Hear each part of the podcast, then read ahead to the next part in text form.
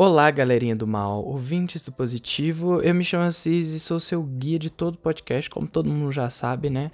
Tá todo mundo saturado de ouvir minha voz, até eu mesmo. Aliás, positivo, né? Tem um propósito simbólico, algumas vezes até antagônico, mas a gente vai falar sobre isso porque hoje o episódio é positivo, né? Para falar sobre tabus para adolescentes, né? A dificuldade de falar sobre pimbada, coito, copulação, transa e amor. E as minhas excelentíssimas convidadas vão nos ajudar a pensar mais profundamente, mais detidamente sobre o tema. Inclusive, elas escreveram um artigo sobre isso e foi um dos motivos pelos quais eu trouxe elas aqui para falarem hoje. E, enfim, espero que vocês aproveitem e vamos para o episódio de hoje. Chega de enrolação.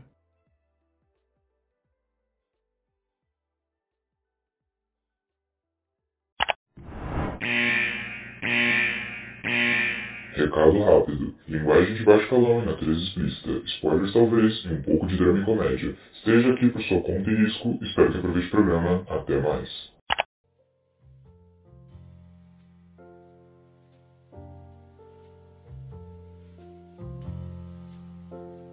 Então, galera, estamos aqui em mais um episódio incrível para falarmos sobre sexualidade no ensino médio, na adolescência, como isso funciona. E para isso eu trouxe duas pessoas capacitadas para falar sobre o assunto, que são. Oi, eu sou a Tamires, sou instrutora de Libras e trabalho na escola já há três anos com ensino médio. Oi, eu sou a Giovana, eu sou formanda de pedagogia e eu já tive experiências em algumas escolas públicas no ensino fundamental maior. Para quem lembra, a Tamires participou do nosso último podcast é, sobre inclusão, então você pode estar reconhecendo ela aí dos últimos.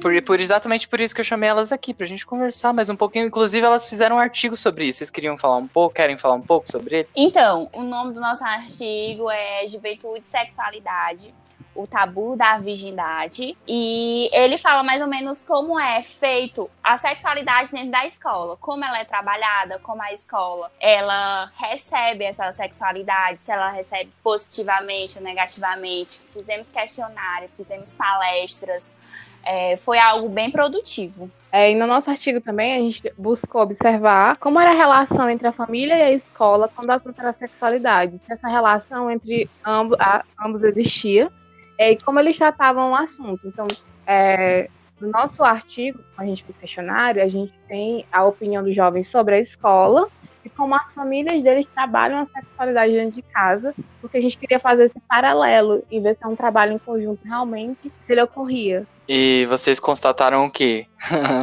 Não interessa para você, palhaço.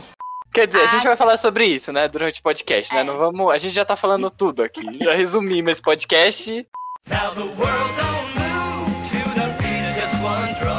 Eu quero saber a parte da entrevista com esses adolescentes, que foi o questionário de vocês, acredito que tenha sido uma das partes mais importantes para o projeto, certo? Fazer os questionários com os alunos até que não foi tão complicado, mas as escolas em si, elas não aceitavam. Tão tal que é por isso o tabu da virgindade, porque até as escolas, em algumas escolas, óbvio, não, não se fala sobre o mas, assunto. Mas você não foi numa escola católica, né, de freira, para falar sobre isso?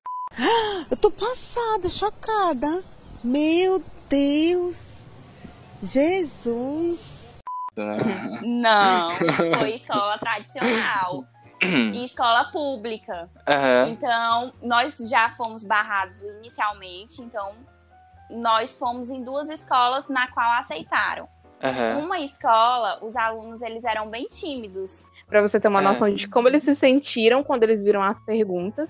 É, alguns se negaram a responder, saíram da sala. As perguntas elas eram, eram bem específicas, sabe? Era realmente para saber como era tratado a sexualidade para eles Uhum. e a sexualidade para a escola. Vocês fizeram de uma maneira direta, mas nada que invadisse a privacidade deles, né? Essas questões Exatamente. não são. Então, a gente partiu para uma segunda escola, uhum. que aí sim, na segunda escola, nós tivemos liberdade para falar com os alunos.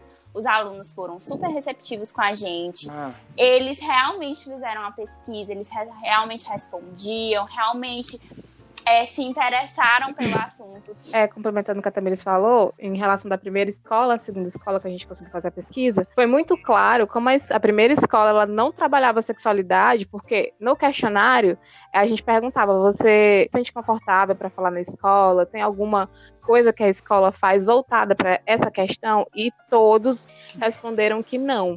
Era uma uhum. escola que não trabalhava a sexualidade, eles não se sentiam, a maioria respondeu que não se sentia, não se sentia confortável para falar sobre o assunto com a família, e a gente notou na hora, uhum. pelo entrave que eles tiveram de responder um simples questionário. Já na segunda escola, que é uma escola que aparentemente trabalha a sexualidade, a, o comportamento dos alunos foi completamente diferente, foi muito uhum. tranquilo. Vocês acham importante a gente naturalizar a sexualidade? A gente precisa ensinar desde cedo e, e não é instigando a criança a fazer sexo, uhum. a falar sobre sexualidade de um jeito abrangente, mas orientar ela. Alguns profissionais da educação, eles, eles apelam para meios lúdicos de ensinar essas crianças mais novas para que elas entendam, né? E, e, se trata mais sobre educação sexual, sobre seu próprio corpo, sobre abuso, sobre assédios uhum. com essas crianças, que elas não têm uma proteção tão grande, né? Acho isso muito importante e é bom diferenciar entre educação sexual e sexo, que são coisas, né? Sim, Sexualidade, sim. sexo, coisas diferentes. diferentes. São coisas diferentes. Sobre o assunto de abordar a sexualidade na escola, é extremamente importante, como a gente falou da questão do abuso sexual, e até mesmo para quando a criança é, ela sai da, da, educação infantil, ela entra para o ensino fundamental maior. Antes de, até de entrar no, no, ensino médico, ela já tem lá seus 10, 12 anos, e ela consegue, ela começa a talvez sentir aquela, as suas primeiras paixonites, aquele amor platônico pela professora, tudo isso é sexualidade. E uhum. às vezes a gente, a gente fala sexualidade, meu Deus, é, eu vou ensinar uma criança a fazer sexo. Gente, uma coisa não tem nada a ver com a outra. É fazer com que ela lide com as emoções que ela tem em relação ao outro, em relação a ela mesma, é, conhecimento do seu próprio corpo, é, dos seus sentimentos, é, uhum. respeitar os sentimentos do outro, tudo isso é sexualidade. Uma vez eu li, eu não vou lembrar onde, que a palavra sexualidade podia ser facilmente substituída pela palavra vida. E no momento que a gente começa a exercer trocas com o outro, a gente começa a expressar a nossa sexualidade uma coisa não, é, não pode ser desassociada da outra. Não existe isso de você chegar na escola e falar assim, sexualidade da porta para fora, da porta para dentro da escola. A gente não trabalha sobre isso. Isso não existe, uhum. porque a partir do momento que a gente chega na escola, às vezes a gente faz a fila do menino e a fila da menina. É muito comum Sim. e a questão de separar por, por sexo, né? Sexo. O masculino e o feminino, já é trabalhar a sexualidade. Gênero. Exatamente, uhum. já é trabalhar a sexualidade. Então, não tem como você desassociar uma coisa da outra. É a questão mesmo da escola é, perceber e tentar lidar com isso. Vocês acham que nessa questão há muita segregação dentro da própria instituição para manter valores que são patriarcais, assim, que vêm de gerações, e que mantém as, por exemplo, o feminino abaixo do masculino, esse tipo de coisa influencia bastante nessa questão de sexualidade? É, parece uma coisa boba, né? Mas a gente começa a perceber que a gente, é, sem querer, nós fazemos alguns discursos que a gente deveríamos ter tirado, assim, da uhum, nossa ideia. Abominar. Querendo ou não, a gente vai fazer com que aquelas crianças, elas acreditem naquilo sempre, que elas são frágeis, as meninas são frágeis, uhum. os meninos são mais fortes, podem é, jogar futebol, mas elas não podem ir para o campo porque o campo era dos meninos. E outras questões que já é, que eu já vi, que eu já presenciei, que, por exemplo, os meninos mais velhos, eles começavam a levantar as meninas, e as meninas começaram a tomar com a direção, que elas se sentiam incomodadas. A melhor forma que a direção achou para tratar a questão foi proibir as meninas de usar saia. E não teve nenhuma conversa, não teve nenhum diálogo, foi só as meninas foram proibidas de usar saia na escola. É muito difícil traba é, trabalhar sexualidade quando a própria escola ela se organiza para o contrário quando ela acredita que isso não é necessário.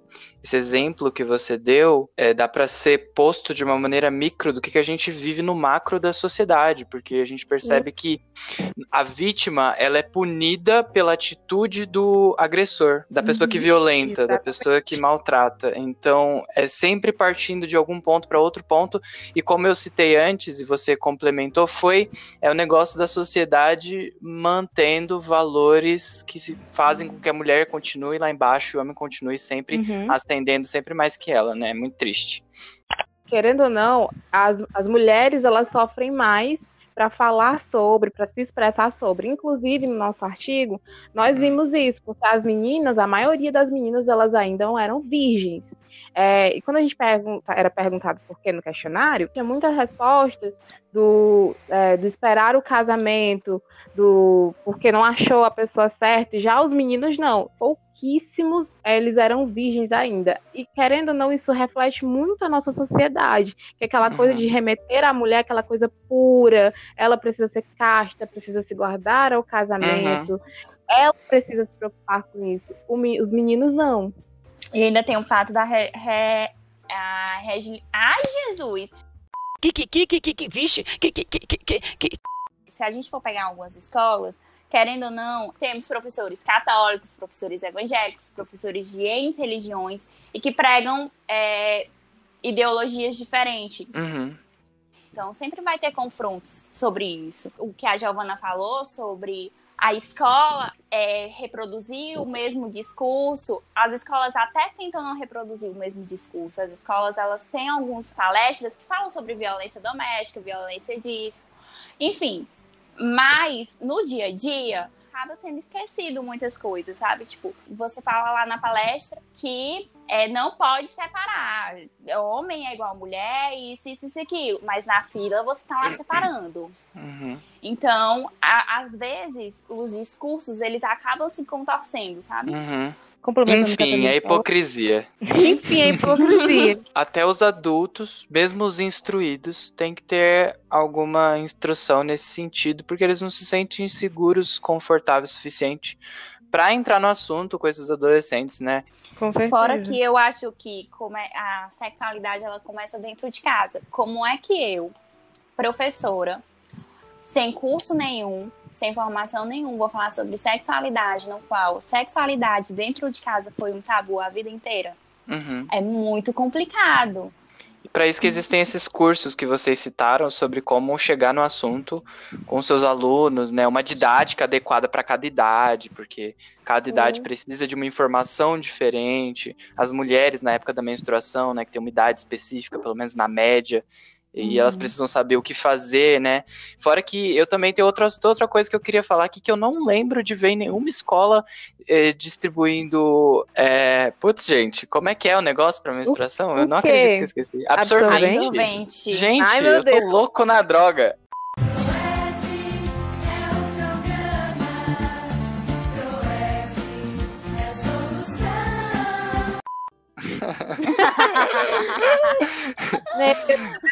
Não, mas em algumas escolas, algumas professoras, Ah. elas pelo menos têm. Não, não é algo que é distribuído pelo Estado, no caso, não, né? exato. Não. De jeito nenhum. Pra gente reforçar Só como Deus esses... sabe o desespero que a gente passou na Exato. escola, meu Deus. A gente acaba entrando nesses assuntos porque são, são é bom a gente reforçar, né? é, pressionar a mesma tecla várias vezes pra- pra colocar na cabeça das pessoas que isso é mais um exemplo do machismo estrutural que a gente vive numa sociedade que tá bem mais ca- mascarada, assim. Mais sobre algumas coisas, do- até do nosso cotidiano, enfim, e nesse caso referente à, à escola, como a sociedade no geral não dá suporte para a mulher, não dá apoio para a mulher se tornar, atingir todo o potencial dela, mas para os homens, eles têm, inclusive nas escolas, são distribuídos camisinhas. O sexo é uma coisa que pode ser evitada, mas menstruação não. Então eu acho que, entendeu? Fica uma coisa meio distorcida a ideia. Concordo plenamente. Obrigado. Também concordo. Não, brincadeira. Cancelada, cancelada. Gente, eu falei que concordava. Para de ser doida! Sobre, sobre o exercício da sexualidade na escola, ela acabou sendo resumida a dois pontos apenas. Que é o controle da taxa de natalidade, que é a questão da reprodução, né, a questão da evitar a gravidez na adolescência, e a prevenção da- das ISTs, né, para que a gente co- consiga falar sobre esses temas com os adolescentes de uma forma mais leve, assim, é, de uma forma mais confortável, e eles, eles se sentirem seguros falando sobre o tema ali. Já que a escola é uma instituição muito importante na vida de todo mundo, porque depois da família, é um, é um dos principais locos sociais que a gente tem. Acho que. Eu não sei se vocês concordam comigo, mas eu acredito que esse conservadorismo demasiado, ele tá adoecendo a nossa democracia, impedindo que a gente consiga evoluir, né? Porque tem muita coisa. O conservadorismo se trata disso, né? De você manter valores e princípios é, que as pessoas que eles consideram mais dignas cultuam, mas é, a questão é que nada fica intacto, né? Tudo tá se modificando o tempo todo e a gente tem que aprender a evoluir. É. E aí, Tamires? E aí, Tamires, o que você ia falar? Ah, essa, Não. essa aqui. Não. O que, que você ia falar? Não. não. O filho da mãe dele. Enfim, gente, eu vou. corta isso. tu Claro, corta isso. claro.